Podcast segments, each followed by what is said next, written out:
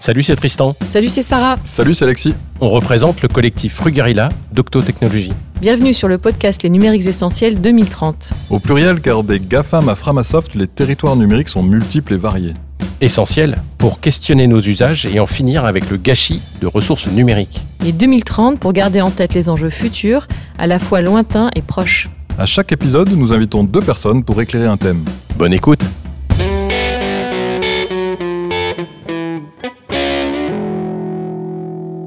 Bonjour à toutes et à tous. Aujourd'hui, nous sommes ravis de recevoir Agnès Crépé et Sébastien Chus pour parler numériques essentiels et communs numériques.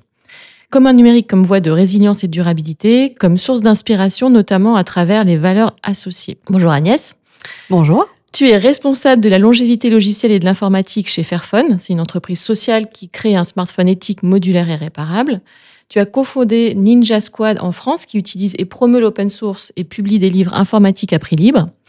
Tu es également activement impliqué dans diverses communautés.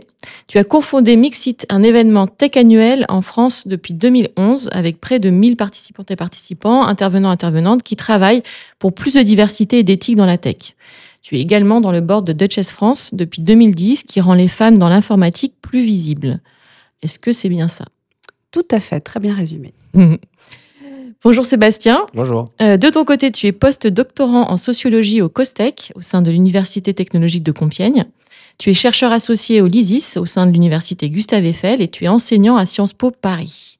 Tu es co-animateur du groupe de travail sur les communs numériques au Centre Internet et Société et cofondateur de l'association du collectif pour une société des communs, qui organisera en février prochain des rencontres pour une société des communs à la gaieté lyrique. Tes recherches portent sur l'impact des nouvelles technologies en général et des communs numériques en particulier sur la transformation de l'action publique et la transition écologique de l'économie. Est-ce que je n'ai rien oublié? C'est parfait. Eh bien, avant qu'on rentre dans le cœur de notre sujet numériques essentiels et communs numériques, je vous propose qu'on démarre cet échange en clarifiant ce que vous mettez l'un et l'autre derrière ces terminologies commun, commun numérique. Est-ce que vous êtes notamment en phase avec la définition d'Elinor Ostrom et peut-être la rappeler pour nos auditeurs? Voilà, c'est parti. Sébastien, tu veux démarrer? Tout à fait. Donc euh, la définition d'Elinor Ostrom, elle, euh, elle, caractérise les communs à travers euh, trois dimensions. Donc il y a la communauté, la ressource et les règles de gouvernance. Pour essayer d'enrichir un tout petit peu plus cette définition, on peut dire que des communs, donc c'est une communauté à la fois de producteurs et d'usagers. Et on va voir que pour les communs numériques, c'est important qu'il y ait des producteurs qui contribuent à la ressource. la deuxième caractéristique, c'est une ressource dont la propriété est partagée. Et en particulier, euh, il y a des droits d'usage euh, et euh, d'utilisation qui sont dans le numérique ouverts, ce qui n'est pas forcément le cas des, autres communs naturels. Et puis, les règles de gouvernance sont démocratiques. Ça veut dire que les usagers ont leur mot à dire sur la, la gouvernance de la ressource. Et donc, ces communs, généralement, sont mis en place pour répondre à des dilemmes sociaux dans le cas des ressources naturelles, c'est le, le, dilemme social, c'est généralement la surexploitation. Quand par exemple, il y a beaucoup de gens qui veulent euh, utiliser une nappe phréatique, eh ben, euh, il y a des conflits d'usage et donc du coup, il faut mettre une gouvernance en place pour gérer et éviter qu'il y ait des gens qui surexploitent cette ressource. Et dans le cas du numérique, c'est un peu différent puisque la nature de la ressource, qui s'appelle non rivale, c'est-à-dire que quand on utilise la ressource, d'autres personnes peuvent encore l'utiliser. Les problèmes qu'il y a dans les communs numériques, c'est plutôt la sous-production. Et donc, du coup, il faut mettre en place des règles pour que les gens contribuent et enrichissent euh, la ressource dans le temps et euh, que, que, la qualité reste. C'est le cas typiquement de Wikipédia, où le but, c'est qu'il y ait des contributeurs mmh. et que leur contribution soit de qualité. C'est ça l'enjeu le, de la gouvernance de, de, Wikipédia. Ok. Oui, et moi, je mentionnerais l'open source aussi comme un exemple typique euh, des communs numériques, sachant que quand même, on peut trouver, enfin, l'open source en soi, pour moi, définit pas en fait euh, ce que peut être un commun numérique, parce que à quoi bon faire de l'open source pour, par exemple, faire de la, mettre en place de la vidéosurveillance. Donc, je pense qu'il faut, ce que tu dis, Sébastien, est vachement important sur la partie démocratique. Il faut arriver à redémocratiser les finalités du numérique, si on parle que du numérique, et définir ensemble, en fait, ce pourquoi on veut faire du numérique. Et c'est, à mon sens, ce qui parfois manque beaucoup. Là, j'étais à Toulouse ce week-end avec un député qui était invité dans une conférence très libriste et qui euh, défend, euh, on va dire, certaines, certains aspects des communs numériques et notamment la, la, une petite vigilance sur la vie privée, etc. Mais à côté, c'est un défenseur de la vidéosurveillance, donc il s'est fait attraper par la quadrature du net. J'en suis très contente parce que justement, je pense que c'est pas euh, juste le fait de faire de l'open source ou de défendre certains aspects que tu peux trouver dans les communs numériques qui suffit en fait. Voilà. Donc tu évoques déjà une notion de finalité en fait. Du... Oui, voilà, que vraiment l'utilisatrice, l'utilisateur soit impliqué dans la définition de la finalité Tu parlais de gouvernance aussi, Sébastien identique. Hein, qui dit finalité dit, euh, bah voilà, je, je, je, vais gouverner en fait euh, la construction, la définition, le but de ce commun. Et c'est intéressant ce que tu dis. Ça, c'est peut-être quelque chose, par exemple, qu'il n'y a pas forcément dans les écrits d'Hélène Rostrom, qui pour elle, c'est vraiment comment on gère cette ressource dans le temps. Donc il y a vraiment cette notion de durabilité, on va peut-être y revenir. Mm. Et, et, elle, c'était principalement des questions de ressources naturelles. Mais c'est vrai qu'il peut y avoir d'autres finalités. Et ça, je pense que c'est un enrichissement qu'on peut euh, apporter à la tradition des communs, qui est de dire en fait pourquoi on garde le commun, quelle est la finalité. Et je voulais euh, rebondir aussi sur euh, les différents types de communs numériques, juste pour que les, auditeurs aient bien en tête quels sont les différents types de communs numériques qui existent. Moi, j'en vois quatre principaux. Il y a en particulier les logiciels libres et open source. Donc, ça va être, par exemple, Linux et tous les logiciels libres et open source. Il y a ensuite les bases de données ouvertes et collaborative, la plus connue étant OpenStreetMap, qui est l'équivalent de, Google Maps en mode libre, contributif et ouvert. Il y a ensuite les plateformes coopératives, qui euh, du coup se sont montées euh, à partir de 2015 pour contrer les plateformes capitalistes. Et le but, c'était que les travailleurs se réapproprient leurs moyens de production. Et aujourd'hui, ça s'ouvre un peu, c'est-à-dire que la gouvernance des plateformes coopératives n'est pas seulement ouverte aux producteurs, mais aussi aux usagers, aux collectivités territoriales. On va y revenir peut-être après. Et puis la, quatrième, euh, les quatrièmes formes de commun numérique, c'est euh, le partage des connaissances euh, et des ressources informationnelles, en particulier dans tout ce qui va être le matériel libre ou ce qu'on appelle l'open source hardware, où il va y avoir des ingénieurs qui vont construire des plans et qui vont partager en open source pour que des communautés se les approprient et puissent fabriquer les objets localement. Voilà, donc ça, c'est les quatre grands types de communs numériques qu'on peut avoir. Et chacun, du coup, a euh, des spécificités euh, qui va faire que les règles de gouvernance vont pas être les mêmes, euh, puisque les communautés, la ressource, les enjeux vont pas être les mêmes. Et par rapport à ça, sur le fait d'impliquer vraiment les utilisatrices, utilisateurs dans tout le cycle de, pensée en fait du produit, numérique ou pas numérique d'ailleurs, j'aime bien cette idée d'encapacitation des personnes en fait, empowerment en anglais, mais voilà d'arriver à faire en sorte que si on parle d'outils techniques, que ces outils servent aussi aux personnes à arriver à, on va dire, une finalité un peu différente pour elles-mêmes. Atelier non-mixité sur les réparations de vélos, atelier non-mixité en non-mixité pour l'installation des logiciels euh, open source sur les portables. Ce genre de choses, je trouve ça vachement intéressant à creuser dans les communs numériques aussi. Mm. Donc je rajoute mon propre euh, angle. Tu as, raison, et puis même sur euh, Wikipédia par exemple, on sait qu'il y a eu beaucoup de, critiques, puisque la plupart des contributeurs étaient dans des pays occidentaux, jeunes, blancs, mâles. Et du coup, ça faisait qu'il y avait un vrai déséquilibre sur le contenu de Wikipédia. Par exemple, les femmes racisées étaient sous-représentées dans les pages. Et donc, du coup, il y a eu euh, des, une volonté de Wikipédia, mais d'autres personnes, d'enrichir. et c'est vrai que du coup, il y a toutes ces dimensions de, justice sociale, euh, de décolonisation, mmh. euh, de, pensée décoloniale qui doit être incluse aussi dans la question des communs numériques et aussi, mmh. peut-être pour faire la transition, la question écologique. Quand tu nous as demandé pour la préparation ce qu'on rajouterait comme adjectif, donc moi j'avais noté, on s'entend bien, je pense avec Sébastien, mm. approche décoloniale, antivalidiste, féministe, démocratique, écologique. Alors démocratique, ça y est déjà.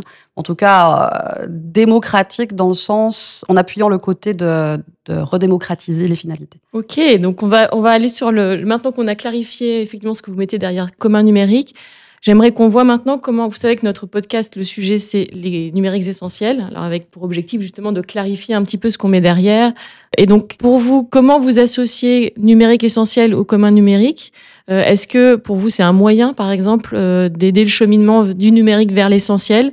En gros, j'aimerais maintenant qu'on creuse un petit peu cette, euh, vos perceptions sur l'association commun numérique et numérique essentiel. Alors, je vais démarrer, si tu veux. Euh, tout à l'heure, Sébastien, tu, tu parlais d'open source, de logiciels open source. Donc, moi, typiquement, c'est ce qu'on fait beaucoup chez Fairphone. Mm. On fait en sorte de libérer le code, de publier le maximum de choses qu'on puisse euh, publier. Et c'est quoi l'ultime euh, objectif de ça? C'est la durabilité des appareils. Donc, pour moi, comment les communs numériques peuvent servir le numérique essentiel?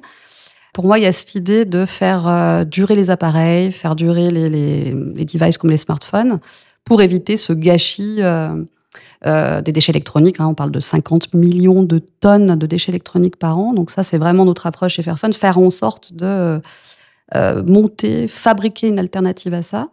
Il ne te viendrait pas à l'idée de changer ta machine à laver tous les ans. Et pourtant, on change bien nos téléphones en moyenne tous les deux à trois ans. Donc nous, ce qu'on fait chez Fairphone, bah, c'est en tout cas sur la partie logicielle, euh, de publier le code source. Quand on n'a plus le support logiciel de certains composants, on fait en sorte de récupérer en fait du code qui vient de communautés open source pour faire en sorte de faire des mises à jour Android dans le temps. Comme je l'ai dit tout à l'heure, euh, un téléphone, ça dure en moyenne 2 à 3 ans, surtout sur le, dans le monde Android. Et ben nous, on essaye de les faire durer 6, 7, 8 ans. Et on ne le ferait pas sans open source. La mobilité, c'est un monde très fermé. C'est encore pire dans la partie euh, hardware. Il y a très, très, très peu de composants open hardware. Il y a une boîte que j'aime bien citer quand même aux États-Unis qui s'appelle Purism, qui est un peu cette approche-là, en fait, d'essayer de libérer euh, certains euh, parties de leur hardware. Nous, on publie les schematics, la vue logicielle de notre PCB, etc., de la partie électronique de notre téléphone. Mais voilà, il n'y a pas d'open hardware dans la mobilité, sinon, quoi. C'est vraiment des niches. Mmh. Et on pense vraiment que euh, l'approche des communs numériques, en tout cas l'open source, peut vraiment arriver à rendre ce monde plus responsable, en fait. Il y a d'autres choses aussi. J'aime bien ce que tu as dit là tout à l'heure, Sébastien, l'approche open data, etc. C'est aussi des choses qu'on essaie de faire beaucoup. On a un gros boulot euh, chez Fairphone sur le côté euh, d'empowerment, d'encapacitation des gens qui fabriquent le téléphone. Donc faire en sorte de respecter non seulement la planète, mais les gens qui fabriquent le téléphone. Donc ça passe par mieux payer, euh, mieux considérer les personnes qui extraient par exemple les métaux au Congo ou en Amérique du Sud. Et on publie tout un tas de rapports sur là où on en est, c'est quoi les difficultés, euh, l'état du pays dans lequel on extrait, euh, comment on bosse avec les gens, en montrant aussi ce qui est pas chouette à voir. Hein. L'autre jour, il y a un journaliste de Libération qui me disait Mais comment ça se fait que vous bossez avec les enfants? Bah oui, on accepte le statu quo, en fait, de, donné, bosser avec les familles. Donc ça veut dire accepter de bosser avec les enfants pour justement arriver à en capaciter les gens sur place, en fait, pour pas avoir une approche euh, néocoloniale. Donc, en ce sens, on revient à l'aspect euh, décolonial qu'on veut ajouter, Sébastien et moi, à la définition des communs numériques. En ce sens, les communs numériques peuvent aider, justement, à arriver à porter des projets comme ça. C'est bien parce que, Agnès, à chaque fois qu'on se voit, tu apportes du, Vous avez vraiment les mains dans le cambouis et dans le, dans le fer. Et moi, ça me fait du bien dans, dans, notre tour d'ivoire de chercheurs, euh, même si on fait du terrain, c'est toujours, ça fait toujours du bien de, de se rappeler des réalités euh, du, du, monde numérique actuel. Peut-être pour compléter sur pourquoi les communs numériques peuvent contribuer à un numérique euh, essentiel, aux numériques essentiels ou à un numérique un peu plus d'intérêt général. Et puis après, on viendra bien sûr aux limites et aux, tensions. Si on se rappelle des, trois dimensions, donc euh, communauté, ressources partagées et puis gouvernance, si on prend par exemple la gouvernance, en fait, venir d'en haut et dire qu'est-ce que serait le numérique ou comment il devrait être, bah, ça pourrait être euh, prétentieux, voire mal accepté en fait. Et ce qui est intéressant avec la gouvernance partagée, c'est que des acteurs avec des intérêts divergents, ou peut-être euh, pas les mêmes, se mettent autour de la table et puis discutent de ce qu'ils considèrent comme étant le meilleur développement à faire pour une ressource. Euh, si euh, demain, par exemple, on peut rêver un peu, mais euh, Twitter, Facebook, etc., se communalisaient, on, allait vers une gouvernance partagée de ces plateformes, bah, peut-être qu'il y aurait moins de problèmes à réguler la diffusion des fake news, puisqu'on se mettrait tous ensemble et puis on discuterait avec des intérêts évidemment divergents, mais la, gouvernance partagée permettrait d'orienter la ressource en prenant en compte notamment des associations, des acteurs publics, des utilisateurs. Et je pense que du coup, ça permettrait, sans, euh, idéaliser hein, les gouvernances partagées, mais en tout cas, ça permettrait que les décisions soient prises de manière euh, moins unilatérale et moins dans le seul objectif, dans le cas par exemple de Facebook ou de Google, d'augmenter le, nombre de temps que les gens passent devant leur écran pour euh, vendre du temps publicitaire. Il y a une autre dimension qui me semble importante, c'est aussi celle de, la propriété partagée qui institue en un sens ou qui commence à instituer la démarchandisation euh, de la ressource numérique. Et ça, c'est important parce qu'on on peut commencer à avoir une, une réflexion autour des ressources qui ne soit pas celle de vouloir les vendre le, plus. Et donc, du coup, exactement ce que tu disais par rapport au, Fairphone euh, ou à d'autres types de matériel, on peut se dire, mais en fait, le numérique, euh, on n'est pas obligé d'en vendre plus. C'est démarchandisé. et ça répond pas du coup à une logique d'augmentation des bénéfices et donc d'augmentation de la production. Et donc ça aussi, ça, à mon avis, ça, ça oriente vers des choses plus d'intérêt général. Euh, si on démarchandise les ressources numériques. Et puis, euh, dernière chose sur euh, l'aspect, encore une fois, de la coopération et, de, des intérêts partagés. Un des cas d'études que j'étudie, c'est Mobicop, qui est une plateforme de covoiturage. Et une de leurs promesses, c'est de dire, on met autour de la table des acteurs de la mobilité décarbonée, donc des acteurs publics avec les transports publics, et aussi Railcop, par exemple, dans le rail. Et notre but, c'est pas d'augmenter le nombre de gens qui font du covoiturage, comme c'est le cas de Blablacar, et on sait qu'il y a des effets rebonds potentiel et, que ça peut augmenter du coup euh, la, pollution liée à la voiture, parce qu'il y a des gens qui prendraient la voiture qu'ils n'auraient pas prise sinon. Eux, leur objectif, c'est de diminuer l'impact carbone de la voiture, en plus d'avoir aussi des d'autres euh, objectifs euh, de solidarité, notamment ils ont des, projets intéressants là-dessus. Et donc du coup, le fait d'avoir une gouvernance partagée et des bénéfices limités, puisque c'est une société coopérative d'intérêt collectif, ça fait que potentiellement, ça a plus de chances d'aller vers un numérique essentiel et d'intérêt général que si c'était simplement une entreprise à capitaux privés dont le but était d'augmenter euh, ses bénéfices. C'est vrai que la structure de la société est vachement importante. Si on parle de structures qui mm. lancent des projets d'intérêt général, de numérique d'intérêt général, c'est vrai que la structure est importante. En France, on a l'ESS. Aux Pays-Bas, qui est le pays de Fairphone, on a ce qu'on appelle les entreprises sociales. Et c'est essentiel en fait. Hein. Il y a quelqu'un qui s'appelle Arnaud Lévy qui a sorti un cadre euh, sur le numérique d'intérêt général. Et justement, ces questions-là reviennent beaucoup en fait qui peut prétendre faire du numérique d'intérêt général? Est-ce qu'on pourrait penser qu'une boîte comme Twitter, tu l'as dit Sébastien, euh, peut faire du numérique d'intérêt général? Moi, je ne le pense pas. Et je trouve que toutes les discussions qu'il y a eu après cette proposition de framework d'Arnaud Lévy étaient vachement intéressantes parce que justement, on arrive à définir ensemble le fait que, bah oui, euh, non, enfin non, on peut pas être euh, une boîte lambda et décider de faire du numérique général. Quoi. OpenAI, si tu lisais les débuts, moi dès le début, j'avais quand même capté le truc vu les gens qui avaient derrière. Mais je me souviens d'un repas avec mon père. Mon père me disait, dis non, c'est génial, on dirait tout ce que tu fais là, OpenAI. pas du tout. Quand tu voyais déjà les prémices du truc, même si ça se revendiquait très open, euh, il y avait tout un tas de, de locks déjà présents.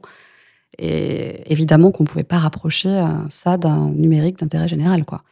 J'ai cité Arnaud Lévy, j'aime bien aussi citer euh, Louis Dérac, Numérique acceptable, que je trouve aussi euh, assez intéressant dans la démarche. Et dans notre podcast épisode, je ne sais plus lequel. ouais, et puis les deux, ils ont été interviewés en écologie récemment. Je vous conseille de l'écouter parce que justement, il y a un ping-pong entre les deux sur qu'est-ce qu'on peut appeler numérique acceptable, numérique essentiel et comment les, les communs numériques sont un levier en fait pour ça. Voilà, petite pub pour nos amis de Técologie. Il y a une tension moi, que je vois apparaître et qui, je pense, euh, était déjà présente dans les formes alternatives d'économie, en fait, euh, même dans l'ESS. Mais euh, la question, ça va être comment on fait pour diffuser le modèle des communs numériques et du coup le faire passer à l'échelle, tout en étant dans des logiques de décroissance ou en tout cas d'essayer de limiter la diffusion des usages numériques. Et là, je pense qu'il y a une vraie tension qu'on n'a pas encore réussi à résoudre, puisque pour diffuser, il y a différentes méthodes. On peut s'appuyer sur des acteurs publics, mais on peut aussi s'appuyer sur le marché. Un très bon moyen de diffuser. Vous, par exemple, euh, vous chez Fairphone, vous diffusez à travers le marché. Pas seulement, il y a aussi vous essayez de diffuser ce que tu disais sur la question de, la transparence de ce que vous faites, de la diffusion de, par exemple, vous, vous ouvrez euh, les données sur pas mal de vos fournisseurs, ce qui est une démarche commerciale très particulière que pas tout le monde fait. Et donc, vous, vous, voulez changer aussi, diffuser votre modèle à travers la transparence. Donc, c'est pas que euh, à travers euh, le marché, mais le marché est, un moyen aussi de diffuser euh, l'usage, par exemple, de Mobicop, etc.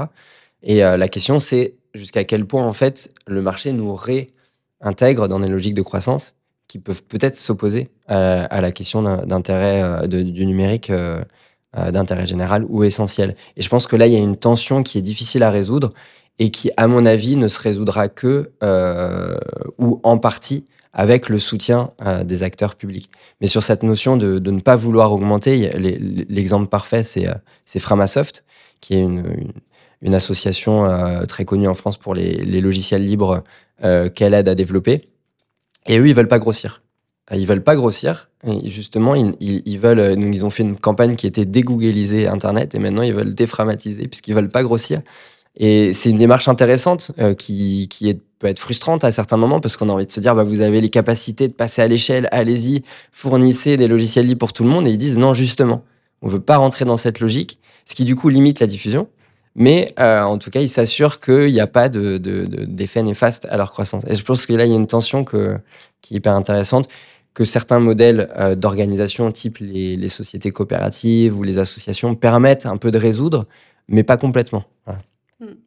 Ouais, c'est intéressant que tu parles de ça. Hein. Chez Fairphone, c'est un vrai dilemme. Hein. Euh, en toute transparence, on, a démarré comme une campagne de sensibilisation, on va dire pas du tout sous format d'entreprise pendant trois ans, 2010-2013. Donc des activistes entre le Congo et les Pays-Bas qui dénoncent les minerais d'I200. Moi, j'étais pas à l'époque, hein. mais euh, ces personnes du départ ont sont dit on va monter une boîte parce qu'on a l'impression qu'on aura plus d'impact en montant une boîte en créant de la demande. Euh, ce qui, à mon avis, a marché, mais tout au long, depuis dix ans, on est une entreprise maintenant, mais tout au long de cette existence, chaque année, euh, on se pose la question de la croissance, parce qu'en même temps, si on si on vend pas de téléphone, on meurt. Donc, euh, on est obligé d'accepter, on va dire, d'en de, vendre euh, suffisamment pour être à l'équilibre. On veut pas trop faire rentrer d'investisseurs pour garder le contrôle de ce qu'est la boîte. On, en a fait rentrer récemment, mais en les sélectionnant particulièrement et en gardant quand même le contrôle. Donc, c'est des vraies questions compliquées. le CEO, régulièrement, il parle. On est une petite boîte, on est 140, hein, donc c'est facile d'accéder à, la team management. Et il dit souvent, euh, mais ne vous inquiétez pas euh, aux employés, hein, je veux dire. Euh, on garde quand même l'axe social. Pour faire court, Fairphone est un peu connu, mais vraiment connu sur la partie écolo, pas du tout sur la partie sociale. Et la peur des employés en interne de grossir, c'est on va rester un téléphone écolo et on va perdre le côté social. Alors que c'est notre ADN. Hein. J'ai dit, on a démarré avec cette campagne de sensibilisation sur les minerais de conflit. Donc c'est la peur des employés. Donc aujourd'hui, bah, ce gars-là, ce CEO, il n'arrête pas de dire mais vous inquiétez pas, on continue là-dedans, etc. Mais c'est une peur légitime en fait. Parce que le jour où tu grossis trop ou trop vite, tu peux très bien, admettons, tu fais rentrer un investisseur que tu maîtrises pas trop, évidemment que ça peut péter en premier.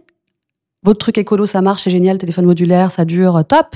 Par contre, votre truc décolonial, là, en essayant de faire de l'empowerment de gens qui sont au Congo, on s'en fout un peu quoi. Tu vois? Et c'est des vraies questions qu'on a en interne régulièrement, des, peurs qui sont adressées, etc. Pour le moment, on garde le cap. Hein, je garantis, euh, je rassure tout le monde, on est toujours là-dessus. Mais c'est des vraies questions. Alors nous, notre, notre stratégie, c'est de faire ce qu'on appelle de la croissance lente. Quand on me pose la question, euh, pareil, un journaliste l'autre jour, il me dit, bah alors c'était quoi vos ventes là en 2020 Alors je dis 2020, 2021, 2022. À la fin, il était triste pour moi, tu vois. Il me disait, mais c'est quoi, c'est 5 ou 10 de plus chaque année? Bah ouais, mais du haut, enfin tu vois, c'est pas, euh, on n'est pas obligé d'être Apple quoi. Parce que de toute façon, quand on a des modèles vraiment euh, de croissance exponentielle, évidemment que tu peux pas contrôler tous les impacts en fait de ces de ces ventes complètement effrénées. Et puis c'est pas du tout le modèle qu'on veut quoi. Donc pour nous 5% c'est déjà une super réussite. Donc il y a aussi ce, et ce mec journaliste, c'était pas un connard, quoi. Enfin, je veux dire, vraiment, la discussion était plutôt bonne, euh, il aimait bien faire fun, voilà. Mais c'est vrai qu'on a toutes et tous ce cadre de se dire, bah, une croissance à 5%, c'est de la merde, quoi. Ben voilà, nous on essaie de défendre ce truc-là. Bah non, une croissance lente, ça nous garantit le fait de ne pas faire rentrer des investisseurs trop vite. On a encore beaucoup de prêts bancaires, euh, ce qui n'est pas du tout un, modèle dans les boîtes, euh, les scale-up en France par exemple. Hein. Le modèle scale-up français, c'est de grossir très vite, de faire rentrer très vite euh, des investisseurs, d'avoir une très forte valorisation, bah pour moi, ça, c'est anti-numérique euh, responsable, on va dire. C'est pas possible, en fait, euh, d'arriver à faire un numérique éthique en, en, ayant une telle croissance. Donc ça, c'est des modèles acceptés. Aux Pays-Bas, moi, j'adore un incubateur qui s'appelle la WAR Foundation, qui a 30 ans, qui a incubé Fairphone. On est ultra loin de la French Tech. Parce que dans le modèle même de cet incubateur, il y a justement cette gouvernance contrôlée. Enfin, en gros, ceux, et celles qui montent des projets de start-up au sein de la WAR, ils ont des cours sur comment pas trop croître vite, etc. On est à 10 000 de ça en France. J'aimerais bien avoir plus d'incubateurs comme la WAR. Alors évidemment que dans leur approche, il y a le fait d'avoir une tech inclusive, euh, open, euh, fair, etc. Donc tout va avec, quoi. Mais on a besoin d'incubateurs comme ça. Moi, je crois beaucoup pour arriver à avoir plus de projets qui fassent un peu rêver, il faut qu'on ait des structures d'incubation qui changent et qu'on n'ait pas la French Tech et la BPI. Quoi. Mm. C'est intéressant ce que tu dis sur la, question de la culture euh, des, personnes qui développent ce genre de projet. Euh, dans la littérature sur les Innovation Studies, il y a un papier qui montre qu'il y a trois types de scaling. Euh, il y a donc scaling deep, scaling out et scaling up. Scaling deep, c'est transformer la culture des gens à travers l'éducation, à travers les cours par exemple que tu peux avoir dans l'incubateur. Scaling out, c'est ce que tu fais à travers le marché. Et euh, scaling up, c'est à travers la régulation, l'acteur public euh, qui peut mettre en place des, règles. Et euh, je pense que c'est des leviers pour essayer de, croître avec l'attention de, croître convenablement et sans, sans les, défauts d'une hypercroissance.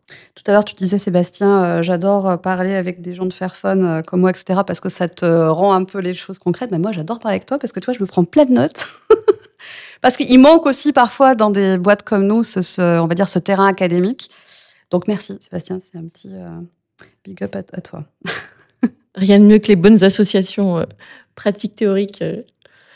Ok, merci. On a bien couvert ce champ autour de numérique essentiel et euh, commun numérique. Tout à l'heure, euh, Sébastien, tu disais il y a aussi des limites peut-être ou des, biais qui peuvent se, se présenter euh, et freiner un peu l'enthousiasme qu'on peut avoir sur euh, la, la, valeur que peut avoir des communs numériques par rapport aux numériques essentiels. Est-ce que tu veux déployer un peu ce sujet? Ouais, je pense qu'il ne faut pas du tout tomber dans l'illusion que parce que c'est des communs numériques, c'est écologique ou éthique. Euh, tu en as parlé, il peut très bien y avoir des logiciels libres euh, dans des missiles balistiques euh, destinés à tuer des civils. Enfin, je veux dire, il n'y a pas d'éthique intégrée en eux-mêmes au sein des, des, communs numériques. Et pour la question écologique, c'est intéressant puisque ça, c'est Sébastien Broca qui, avec qui on en avait parlé, qui, qui rappelait que le monde numérique à la base, c'était le cyberespace, un monde virtuel, immatériel, un monde de l'illimité. Et d'ailleurs, nos usages, on est habitué en fait à l'illimité, à la musique illimitée, au streaming illimité. Et c'est vrai aussi pour euh, les développeurs euh, qui sont dans, les, dans des logiciels libres. Et donc, transformer la culture qui est issue du monde numérique ou du monde Internet pour leur faire intégrer les questions euh, plutôt écologiques, de sobriété. Ça, c'est un vrai enjeu euh, culturel, euh, d'éducation, etc. Et c'est important de rappeler que le numérique pollue énormément. Je pense que vous en avez beaucoup parlé. Et qu'il il y a une vraie tension entre le, le développement des technologies numériques et, par exemple, un, un cas qui m'intéresse, c'est la question de la fabrication distribuée. comment, en fait, des ingénieurs ou des agriculteurs, dans le cas de l'atelier paysan, fabrique des plans d'outils euh, pour euh, l'agroécologie pour qu'ils soient utilisés dans des ateliers de, de, fabrication numérique. Mais dans ces ateliers de fabrication numérique, il peut très bien y avoir des imprimantes 3D dont certaines pièces viennent de Chine, qui utilisent SolidWorks, qui est un logiciel pour développer des, des plans 3D, qui est développé par Dassault Systèmes. En fait, ce qui est intéressant avec ce, ces, ces acteurs-là, c'est qu'ils sont à la fois dans une question de low-tech et en même temps, ils utilisent beaucoup de high-tech. Donc je pense qu'il faut faire toujours attention, se rappeler que le numérique, c'est très matériel, que ça a besoin de technologies high-tech qui ont des coûts énergétiques en matériel très importants. Et euh, du coup, faire attention avec les impacts écologiques négatifs qui peuvent euh, émerger de l'usage des communs numériques. Le commun numérique ne préserve pas, en fait, voire au contraire, il faudrait euh, travailler à intégrer les enjeux écologiques. Est-ce que tu as des exemples d'ailleurs, commun numérique et low-tech, des plateformes qui vont sur ces terrains-là?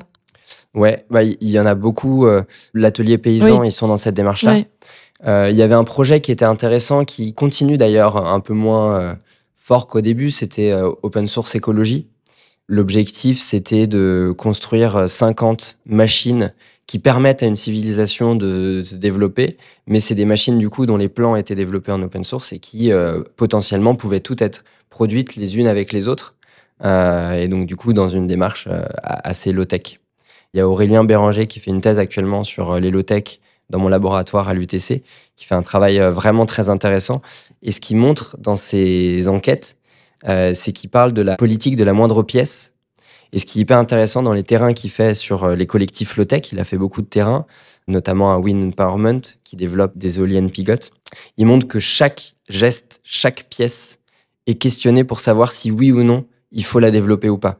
Et donc il y a toujours cette tension entre une pièce qui viendrait de Chine, mais qui est un peu plus efficace qu'une autre pièce qu'on pourrait pas faire, mais enfin qu'on ferait ici, mais qui serait moins efficace, qui du coup produirait peut-être un peu moins d'énergie ou qui serait dans le design un peu moins euh, efficient, mais qui pollue. Et voilà. Et en fait, toutes les pièces, tous les gestes sont euh, questionnés, politisés, ce qui évidemment, on va pas tous le faire. Mais le fait que certains collectifs se posent ces questions-là, je trouve que c'est hyper intéressant euh, aujourd'hui et encore plus pour la question de savoir c'est quoi du numérique, mais des technologies de manière générale essentielles. Il y a ma co-speakeuse là qui parle avec moi tout à l'heure, qui cite souvent aussi le projet euh, 3D, la Foundation 3D Materialization. Je, je parle pas du tout euh, espagnol, donc j'ai fait un mélange d'anglais là-dessus, mais bon, peu importe. Donc ils viennent, c'est un collectif d'Amérique du Sud qui travaille sur des prothèses pour des personnes qui ont perdu un membre en fait. Beau projet défini comme low-tech.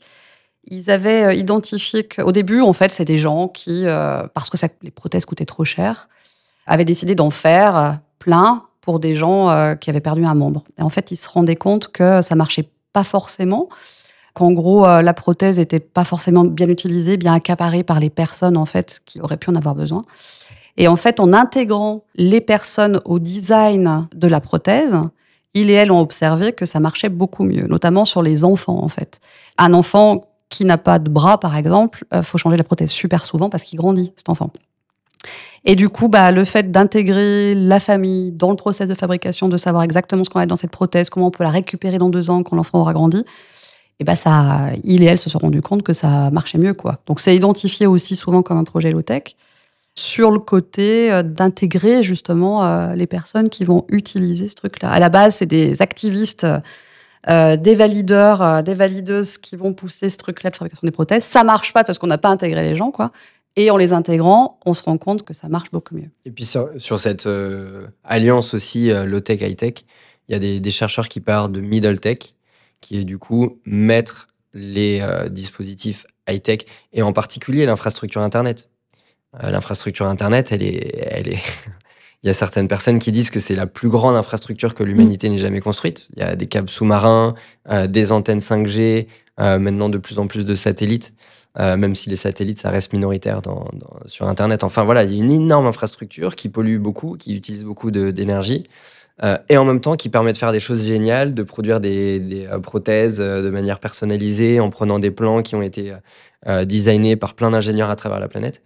Euh, et donc, l'idéal, à mon avis, ça serait de garder le, meilleur des deux mondes, c'est-à-dire de garder cette belle infrastructure qui est Internet, avec en plus des modes de gouvernance, même si on peut revenir, qui, mine de rien, essayent d'être euh, démocratiques, pour des usages euh, les plus low-tech, essayer de, de garder, euh, de, raison garder sur les, développements qu'on fait, et pour essayer d'en faire des prothèses, des, des, des téléphones, des Fairphones, etc.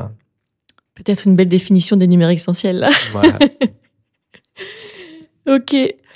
Euh, on s'était parlé aussi du, des pouvoirs publics, du rôle que pourraient avoir les pouvoirs publics là par rapport à tous ces sujets de communs numériques et euh, numériques essentiels. Est-ce que ça vous dit toujours de parler de ça? Oui, bah, moi je pense que ça peut être un levier, tu l'as dit Sébastien, hein. moi je pense que les pouvoirs publics, ça peut être un levier très fort en fait, euh, pour essayer de promouvoir des communs numériques, en tout cas une partie de la définition qu'on a donnée aujourd'hui. Euh, on peut citer beta.gouv, euh, même si ça représente pas toute l'infrastructure euh, du gouvernement français, il y a quand même des initiatives que je trouvais sympas en fait dans ce, dans ce projet. Donc l'objectif c'était de réunir des développeurs, product owners, designers pour essayer de redéfinir les outils institutionnels quels qu'ils soient, donc des petits outils utilisés en interne par certains employés de gouvernement ou des choses plus euh, exposées au grand public. Donc je, trouve quand même que l'approche était bien. Moi j'ai quelques amis qui faisaient partie euh, de l'équipe de développement et qui ont plutôt un souvenir euh, positif. Après, les limites à ça, c'était plus le cadre général dans lequel c'était. Ça, ça, toujours et c'est toujours considéré comme une expérimentation qui n'est pas encore tout à fait passée à l'échelle avec quand même une certaine frilosité, euh, je pense, aujourd'hui du gouvernement à, voilà, accélérer un peu là-dessus. Mais j'aime quand même le souligner parce que pour moi, c'est quand même positif. Euh, si on cite un gouvernement d'extrême droite qui sera pas du tout inspirant euh, de ce point de vue-là, mais si je compare à l'Inde, par exemple, rien à voir. Quoi. Il y a eu un appui extrêmement fort du gouvernement sur l'open source. Ça revient aussi à dire ce qu'on dit tout à l'heure. Hein. C'est pas parce qu'on fait de l'open source que c'est que c'est euh, toujours dans un cadre très positif. Quoi. Mais si je compare à, l'Inde, sans parler du, côté très extrême droite du gouvernement, euh, il y a eu un appui très fort, euh, une direction très forte du gouvernement sur le fait de n'utiliser que de l'open source. Vous, écoutez l'interview de Modi il y a 3-4 ans, là, quand il a lancé, quand il parlait de Digital India. c'est hallucinant, hein. On aurait, enfin, tu, tu pourrais penser avoir quelqu'un de Framasoft en face de toi alors que c'est Modi. Ce que je trouve intéressant là-dedans, moi j'ai trois collègues indiens avec qui je bosse au quotidien depuis trois ans et qui m'expliquent quand même le côté positif, non pas de maudit, mais euh, d'avoir un tel, euh, tel push de, l'open source dans les institutions publiques. Il euh, n'y a pas d'équivalent de Doctolib en Inde. Je peux partir sur Doctolib, mais voilà, il n'y a pas d'équivalent de Doctolib en Inde. Et pourtant, il y a une plateforme très bonne, sécurisée, de prise de rendez-vous euh, chez les médecins. C'est une plateforme qui est publique ou euh, open source ouais. ouais. Et qui est open source. Ouais, ouais. Donc voilà, des choses comme ça mm. que je trouve intéressantes. Et c'est vrai qu'on a, on est quand même dans un modèle très euh, occidentaux-centré. On va jamais trop s'inspirer. En plus, l'Inde, bah, évidemment, hein, ça, ça, je vais pas défendre le gouvernement actuel indien, mais sur certains, sur certains aspects, on, on va pas forcément aller voir ce qui se passe ailleurs. Hein. Jamais ce qui se passe en Afrique, mm. très peu ce qui se passe en Amérique du Sud, alors qu'on a cité, Sébastien et moi aujourd'hui, plein d'exemples euh, inspirants euh, qui sont développés euh, parfois dans des pays très loin de mm. chez nous. Quoi. Mm. Ouais, moi sur les politiques publiques, j'en connais un peu plus en France et en Europe. Donc nous, dans le, le collectif pour une société des communs, on avait fait euh, une journée de- d'études avec euh, des acteurs publics, des chercheurs, des praticiens, pour justement essayer d'élaborer des, politiques publiques qui pourraient soutenir les, les communs numériques. Donc on en a fait un livret qui est actuellement sur notre site. Et en fait, on décline des propositions de politique publique sur à peu près les, les quatre euh, grands types de communs numériques dont on a parlé. Donc sur la question des logiciels libres, on pense qu'il faudrait que le gouvernement français, mais plus largement l'Union européenne, défendent euh, les logiciels libres comme un moyen d'augmenter, par exemple, la durabilité euh, du matériel informatique euh, et, et- l'Institut. Évidemment, la commande publique, c'est aussi un levier important pour euh, faire que les logiciels libres soient considérés comme les premiers voilà, avant d'autres types de logiciels, puisqu'ils ont plein de vertus. On avait aussi parlé sur la question des plateformes coopératives, du soutien que les acteurs publics pouvaient faire aux plateformes coopératives. Il y a des exemples à Bruxelles, à Barcelone. Il y a eu des politiques publiques qui ont été mises en place pour soutenir le développement des plateformes coopératives, avec l'avantage que du coup, ça crée de l'activité locale qui n'est pas délocalisable. Quand vous avez une coopérative de livreurs à vélo, ben, on ne peut pas délocaliser les livreurs à vélo. Et, euh, quand ils s'organisent en coopérative avec l'aide de la municipalité, qui soit les soutient financièrement, soit met en place, par exemple, des locaux pour accueillir, pour euh, qu'ils fassent leur pause, etc. Ça, c'est des soutiens qui peuvent être intéressants.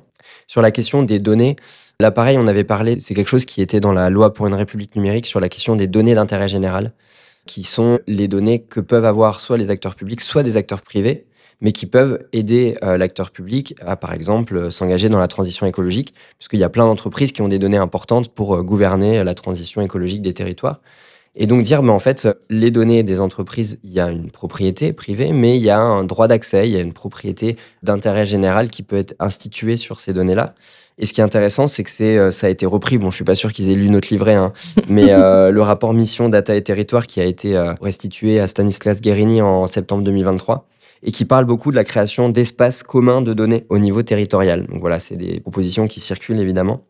Et puis une dernière chose, ça serait des instances régionales de gouvernance de l'infrastructure numérique, puisqu'aujourd'hui on n'a pas notre mot à dire sur l'infrastructure numérique de nos territoires. Et par exemple, lors de la 5G, ça aurait été beaucoup mieux qu'on discute collectivement, soit au niveau national, soit au niveau régional, de voir est-ce que oui ou pas on installe la 5G. Et donc du coup d'avoir des instances, des lieux où on peut discuter de ça, où les associations écologiques, mais pas que, euh, aussi de, les questions sanitaires, mais aussi les entreprises qui pourraient bénéficier de la 5G. Enfin voilà, qu'il y ait des instances de gouvernance territoriale de l'infrastructure pour savoir est-ce qu'il faut mettre un data center, est-ce qu'il faut faire arriver un câble sous-marin à Marseille ou pas, euh, si oui, comment, etc. Et donc ça, c'est des propositions qu'on fait qui, à mon avis, euh, pourraient être mises en place par l'acteur public. Et nous, ce qu'on voudrait, c'est que l'acteur public ait à la fois un rôle de financeur des communs numériques, puisque les communs numériques intègrent euh, des caractéristiques sociales, écologiques, donc ça fait que leurs coûts sont parfois plus élevés. Euh, en tout cas, voilà, que l'État impulse, l'acteur public impulse et donne des financements au monde des communs.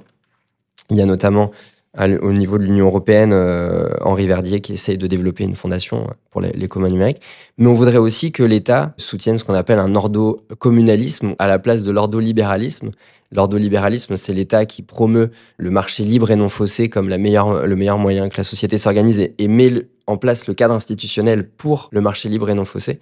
Nous, ce qu'on voudrait, c'est que l'État, en plus de financer, mette aussi un cadre pour la coopération libre et volontaire. Et donc, du coup, de transformer, ça, ça veut dire une transformation euh, pas seulement des politiques publiques, mais aussi du fonctionnement même de l'organisation de l'État dans la manière qu'il a de, faire action publique. Ça, me rappelle le bouquin, c'était di- si je me trompe pas, c'était là a été reprise aussi par euh, euh, Yael Benyanoun et René euh, Regnault dans euh, leur bouquin qui s'appelle Technologie partout, démocratie nulle part, plaidoyer pour euh, que les choix techniques et technologiques deviennent l'affaire de tous. Ils parlent justement de ça.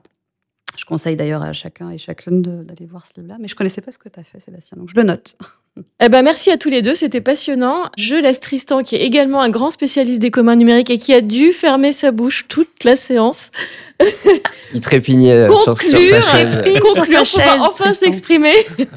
Donnez-moi le micro Bon alors je suis désolé, je suis un peu enrhumé, donc euh, j'ai déjà pas une voix de radio, mais en plus là j'ai une voix de fumeur, ce, qui, ce que je ne suis pas normalement. Euh, bah, mais merci euh, à tous les trois, c'était absolument euh, passionnant. Et maintenant, il me revient la lourde tâche, avec mon cerveau embrumé, ma voix rocailleuse, de faire une petite restitution, et ça, c'est pas gagné-gagné. Alors, déjà, on va pouvoir commencer par rappeler la, définition hein, des communs numériques. communauté, ressources, gouvernance. C'est une façon de produire du numérique, nous explique Sébastien. Certes, mais en particulier, quel type de numérique? Ça peut être du logiciel libre, ça peut être des bases de données, type OpenStreetMap, ça peut être des plateformes coopératives, ou aussi du matériel open source. Et c'est là qu'Agnès revient et dit, mais attendez, euh, oui, mais pourquoi? D'accord, c'est une façon de faire, mais quelle est la finalité?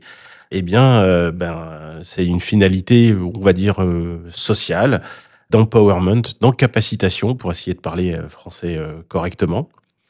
Et quand même, heureusement, Sarah nous a remis dans le droit chemin en disant, mais quel est le rapport avec les numériques essentiels? C'est quand même pour ça qu'on est venu ce matin. Eh bien, chez Fairphone, le rapport, c'est de faire durer le matériel.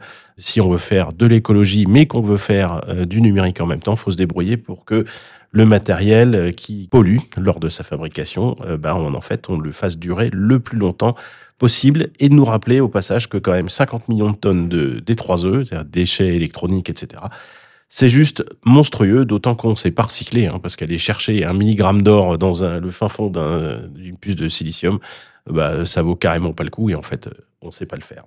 Mais alors, est-ce qu'il faut démarchandiser ou pas les ressources numériques? Ça, c'est une piste euh, qui est euh, tout à fait intéressante. C'est pas complètement gagné parce que quand même, on est dans un monde qui est essentiellement marchand. Et puis, euh, est-ce qu'on peut faire des communs en étant décroissant?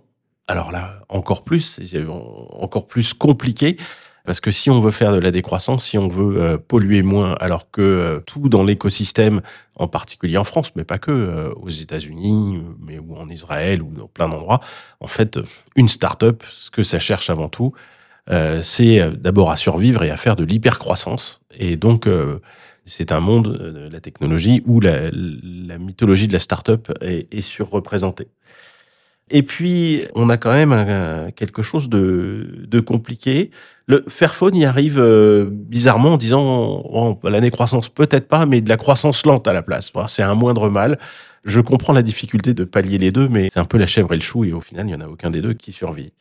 Et ça euh, nous rappelle Sébastien, parce que c'est qu'on a quand même un problème, c'est que le numérique, le cyberespace, au départ, ils ont été pensés, discutés comme étant des espaces infinis par opposition euh, au monde euh, réel.